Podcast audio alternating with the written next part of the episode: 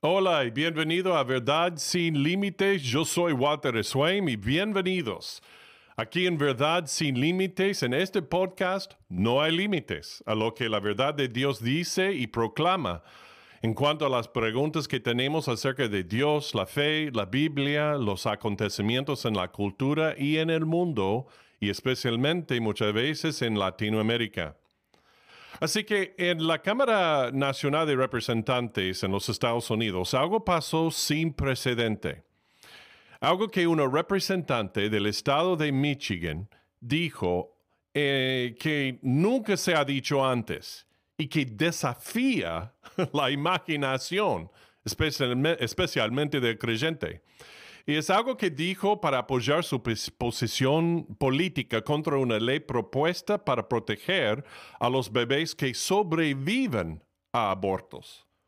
Es más que alarmante y te informamos de esto porque va mano a mano con el mover que hay a favor del aborto que ha sobreinundado a mucha de Latinoamérica en estos años recientes. Hay que estar listos nosotros, cristianos para cualquier argumento diabólico a favor del aborto y por eso te presentamos esto hoy y lo vamos a hacer ya.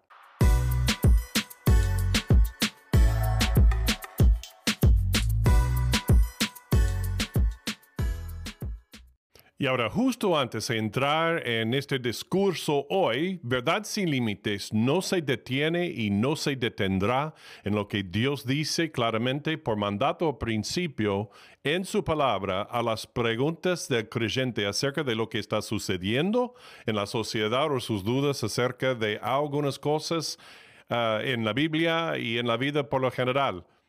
Entonces, para asegurarte de recibir lo último y compartirlo con otros, solo hay que hacer clic rápido en like o hacer clic para seguir el podcast o también suscríbete y también comparte un enlace a este podcast de verdad sin límites con otros que conoces hoy. Muy bien, ahora vamos directamente a este tema increíblemente importante. Bueno, sabemos que en los últimos pocos años hemos visto un mover, un movimiento ah, con algún éxito en cambiar las leyes del derecho al aborto en países de Latinoamérica, aún en el ambiente tradicional fuerte del catolicismo que está en contra del aborto, esta ola ha llegado hasta varios países a suavizar sus leyes contra el aborto y su penalización, tal como México, Colombia, Uruguay y Argentina y otros más. Pero en los Estados Unidos, una elegida representante de Western Michigan se puso de pie a declarar que estaba en contra de una ley sometida a votación en el Congreso Nacional. Una ley que protege a los bebés que sobreviven a un aborto intentado contra su vida es decir, proteger la vida del bebé ya ahora nacido. Y ahora que algunos están en contra del aborto no es de extrañar, pero estar en contra de un bebé ya nacido fuera del vientre, eso es algo a otro nivel de locura. Pero, pero eso no es todo. Se vuelve aún más extraño y malvado no solo su sugerencia de por qué está en contra del bebé sobrevivir y tener derecho a vivir, sino que ella abusa de la Biblia para fortalecer su posicionamiento en contra de esta ley para bebés sobrevivientes del aborto. Y ahora su nombre es Hillary Scolton, también madre. Es una madre y una que con su marido algunos años atrás eligieron dar a luz a su bebé descubierto en el vientre con una enfermedad muy, muy seria. Y ella supuestamente profesa a Cristo y dice que es seguidora de Jesús. Y ahora como representante de su área natal en el Congreso, usa el versículo de la Biblia, Jeremías, el capítulo 1, el versículo 5, para justificar su oposición a este proyecto de ley propuesto por el Congreso o los republicanos en el Congreso para salvar las vidas de los bebés que sobreviven el aborto. Y ahora ella está loca y fuera de sí. Lo que dice es más que incorrecto e inmoral en muchos niveles. Y este modo malvado de pensar y, y, creer es algo que está sucediendo y ha sucedido en muchas partes de América y es sumamente importante entender por qué esto es malo y no puede seguir así. Y vamos a mostrar por qué y desde un verdadero entendimiento de lo que Dios simple y plenamente dice en su palabra. ¿Ok? Entonces, ¿qué es lo que dice ella que es tan, tan malvado? Bueno, primero para entender el contexto. Okay. El proyecto de ley HR 26 en el Congreso fue aprobado por la Cámara de Representantes, pero probablemente morirá en el Senado, desafortunadamente. Simplemente el proyecto de ley dice prohibir que un profesional de la salud no ejerza el grado apropiado de cuidado en el caso de un niño que sobrevive a un aborto o intento de aborto. En otras palabras, exigiría, exigiría a los médicos hacer todo lo posible para proteger y preservar a los bebés que sobreviven a un aborto igual que a cualquier otro bebé nacido vivo en circunstancias por lo demás normales. Y ahora, esto es lo que dice, ¿ok? Escucha muy bien a lo que dice la representante Hillary Scholten de Michigan. Soy la primera madre en la historia en representar Michigan Oeste en el Congreso. Este asunto es muy personal para mí. Recientemente compartí públicamente sobre mi propia experiencia navegando un complejo aborto involuntario y la pérdida de mi hija. Como cristiana pro-abortista que eligió la vida, este asunto es tan personal para mí que mi fe informa mis acciones, pero no dicta la política de toda una nación. Y además, cuando leo las escrituras, me dirijo a pasajes y me guío por pasajes como Jeremías 1, versículo 5, que dice, Yo te conocí antes de formarte y te puse en el vientre de tu madre. No dice el vientre del gobierno o del presidente de la, Cámara, sino del vientre de la madre. Creo que la vida es preciosa, pero rechazo la idea de que si abrazo la santidad de la vida, también debo ser forzada a invitar al gobierno federal a regularla. Debemos proteger a las familias de intromisión innecesaria del gobierno en las decisiones más sagradas y personales de nuestras vidas. ¡Wow! ¿Escuchaste eso? ¿Viste cómo tuerce la santa palabra de Dios para un uso diabólico? Así que lo que hace ella es que utiliza las escrituras para apoyar su creencia y su votación de que una madre tiene la opción de matar a su bebé. Entonces ella está diciendo que Dios está de acuerdo con eso. ¿Ves lo que dice la, Biblia? Dios mismo aquí em, eh, lo dice, o por lo menos implica en Jeremías 1.5, que uno tiene el derecho de matar a su bebé en el vientre o fuera del vientre. ¡Wow! Esto va más allá del pensar retorcido, aunque no sorprende en todo, ¿no? En el todo. En primer lugar, vamos a entender lo que dice verdaderamente este versículo. Okay? Lo que estaba destinado a decir por su autor. Y ella tomó esto fuera de su contexto. Así que vamos a leer el libro de Jeremías y los versículos, eh, el capítulo 1 y los versículos 4 al 8. Vino pues palabra de Jehová a mí, diciendo, Antes que te formase en el vientre te conocí y antes que nacieses, te santifiqué, te di por profeta a las naciones. Y yo dije, ah, ah, Señor Jehová, he aquí, he aquí no sé hablar porque soy niño. Y me dijo Jehová, no digas soy un niño, porque a todo lo que te envíe irás tú. y dirás todo lo que te mande. No temas delante de ellos, porque contigo estoy para librarte, dice Jehová. Muy bien. Entonces, este versículo que ella cita era y es en realidad acerca de que la mano de Dios estaba sobre Jeremías ya antes de nacer y que, Dios tenía un propósito especial para que él lo llevara a cabo, que Dios determinó para él aún antes de nacer. Y la aplicación de, esta, de este versículo es que Dios tiene una sagrada atención y propósito para cada persona que su soberana voluntad y amor por cada uno de nosotros comienza en la concepción de la persona, aún antes de que nazca cada uno en este mundo. Y ahora el punto también de la diputada Scolton se encuentra en lo que dice aquí, y repito, y cito, mi fe informa mis acciones, pero no dicta la política de toda una nación. ¿Ok? Pero sí sí guía a ambos. La fe de la que habla, señora, no solo nos guía a nosotros personalmente, sino también a la comunidad y a la nación.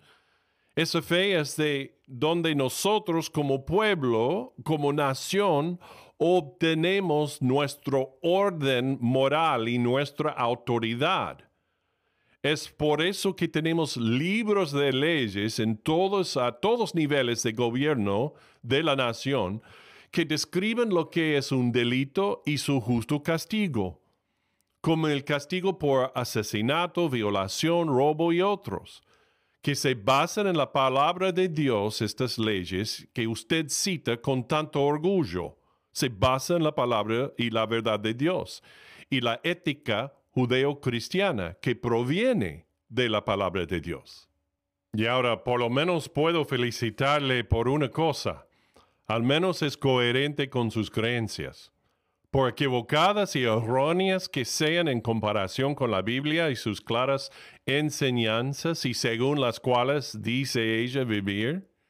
Por ejemplo, en un artículo publicado en noviembre del año pasado, 2022, en el Detroit Free Press, ella comenta y describe la decisión que tomaron ella y su marido en relación con su hijo en el vientre materno, que se enfrentaba a una crisis de salud y si abortar o no. Afirma lo siguiente, diciendo, y cito, Mi marido y yo salimos del hospital aquel día aturdidos. Llamamos a nuestra familia y consultamos con nuestro pastor y siempre recordaré a mi pastor de entonces diciendo, Hillary, aún puedes reclamar tu salvación si decides no continuar con este embarazo. Yo tenía casi 30 años y nunca había oído a un cristiano expresar ese tipo de opinión sobre la opción reproductiva. Bueno, primero esa declaración de su pastor me dio escalofríos, de verdad pero muestra que de dónde viene su forma de pensar y de dónde viene originalmente esa forma de pensar. Por ejemplo, en este artículo de Christianity Today de octubre del año 2020, se afirma que la campaña de Skolton se centra principalmente en sus compromisos eclesiásticos y su profundo arraigo en la comunidad reformada holandesa de la zona. Sus tatarabuelos emigraron de los Países Bajos. Sus padres la criaron en la iglesia reformada cristiana. Y su marido enseña periodismo en la Universidad Calvin, afiliada a la denominación. Su familia, que incluye dos hijos de nueve y siete años, Pertenece a la Iglesia Cristiana Reformada de La Grave Avenue, una de las más grandes de la zona. Termino la citación. Así que, cavando un poco más profundo entonces, por lo que dice en ese artículo, que es notable y alarmante acerca de la denominación en la que se crió y abraza todavía. En este artículo en inglés de Newsmax de 2015 revela esto que la denominación de la que ella proviene está perdiendo miles de miembros debido a posiciones liberales de la denominación en temas como la ordenación de clérigos homosexuales y lesbianas y el matrimonio entre personas del mismo sexo. Y el artículo continúa, cito, He aquí dos creencias que distinguen a la iglesia reformista holandesa de otros cristianos. Número uno, la homosexualidad y ordenación de clérigos homosexuales. A diferencia de la mayoría de las denominaciones que se consideran teológicamente conservadoras, la RCA empezó a permitir la ordenación de homosexuales y lesbianas como ministros de la iglesia. Número dos, ordenación de mujeres. Aunque la RCA afirma ser una dominación bíblicamente conservadora, su postura sobre la ordenación de mujeres como pastores, ancianas y diaconisas es contraria a la de la mayoría de las demás, denominaciones teológicamente conservadoras. Según la RCA, la denominación cambió su postura sobre las mujeres en el liderazgo eclesiástico en 1972 cuando las hizo elegibles para ser ancianas y diaconisas. Siete años más tarde, la denominación permitió que las mujeres fueran ordenadas como ministras de la palabra y sacramento. Así que todo eso explica mucho. Si este tipo de enseñanza corrupta es bombeada en, en uno, toda su vida y no lo examina con una mente y corazón abiertos ah, y con la Biblia en mano como un adulto con el verdadero entendimiento de la palabra de Dios, entonces naturalmente ella pensaría y creería de esta manera. Ella ha sido engañada por sus falsos maestros de la Biblia y el fruto de ello está naciendo justo enfrente de nosotros. Y ahora permíteme añadir un punto más y voy a repetir lo que dice Hillary Scolton. Ella dice, y además cuando leo las escrituras recurro a pasajes y me guío por pasajes como Jeremías 1, versículo 5, que dice, Te conocí antes de formarte y te puse en el vientre de tu madre. No dice el vientre del gobierno o del presidente de la Cámara, dice el de la madre. Y ahora ya dije antes, esto es un problema. Ella nos lo sacó de su contexto y de su significado verdadero, escrito por Jeremías, para justificar y acomodar su creencia izquierdista, sino que luego lo aplica al gobierno y cualquier otra cosa que ella quiera que diga. Y ahora las palabras en el vientre de, la, de mi madre es simplemente una elaboración sobre el hecho de que él estaba en el vientre de su madre. ¿Ok? Y ahora ningún hombre puede tener un vientre. Bueno, espera, es probable que ella crea eso también, que un hombre puede estar embarazado, pero bueno. Pero de nuevo, solo afirma un hecho normal este versículo, esa frase en el versículo para el énfasis, estar en la formación física en el vientre de su madre, que Dios tenía su mano sobre Jeremías. Eso es lo que está diciendo. Es, es una declaración de la soberanía y providencia de Dios en su vida. No sobre si el gobierno tiene una mano en la orientación de las leyes sobre lo que sucede en el vientre de su madre. Puede sonar bonito e ingenioso, pero decir eso, pero en realidad es un atroz mal uso de la palabra de Dios y un excelente ejemplo de cómo no interpretar y aplicar las verdades bíblicas. Es una herejía. Bueno, espero que esto te haya ayudado a comprender lo, lo importante que es manejar bien la palabra de Dios de manera apropiada y veraz, y no de una manera que maltrate las mismas palabras de Dios para gloria personal. Por cierto, lo que dice Jeremías es cierto para ti y para mí. Dios te hizo a su imagen y semejanza y no comete ningún error al crearte. El único error es que tú y yo una vez fuera del vientre materno y haciendo nuestras elecciones de entre lo bueno y lo malo, elegimos siempre pecar contra Dios y sus mandamientos, y somos juzgados por ello, por Él. Pero este mismo Dios también nos amó lo suficiente como para enviar a su Hijo a morir por tu pecado y resucitar de entre los, los muertos para darte la vida eterna. eterna. Entonces hay que decir, Señor, soy pecador. Tú moriste en la cruz y resucitaste de entre los muertos para darme la oportunidad de perdón del perdón del pecado y, y de vida eterna contigo. Perdóname. Creo en ti lo que hiciste por mí. Sálvame, Señor. Amén. Muy bien. Bueno, no olvides hacer clic en like y, o en seguir el podcast. Ah, tampoco no te olvides de suscribirte y compartir este podcast, el enlace a este podcast con todos tus conocidos hoy. Recuerda esto, sigue a Jesús, porque cuando sigues a Jesús, siempre seguirás a la verdad.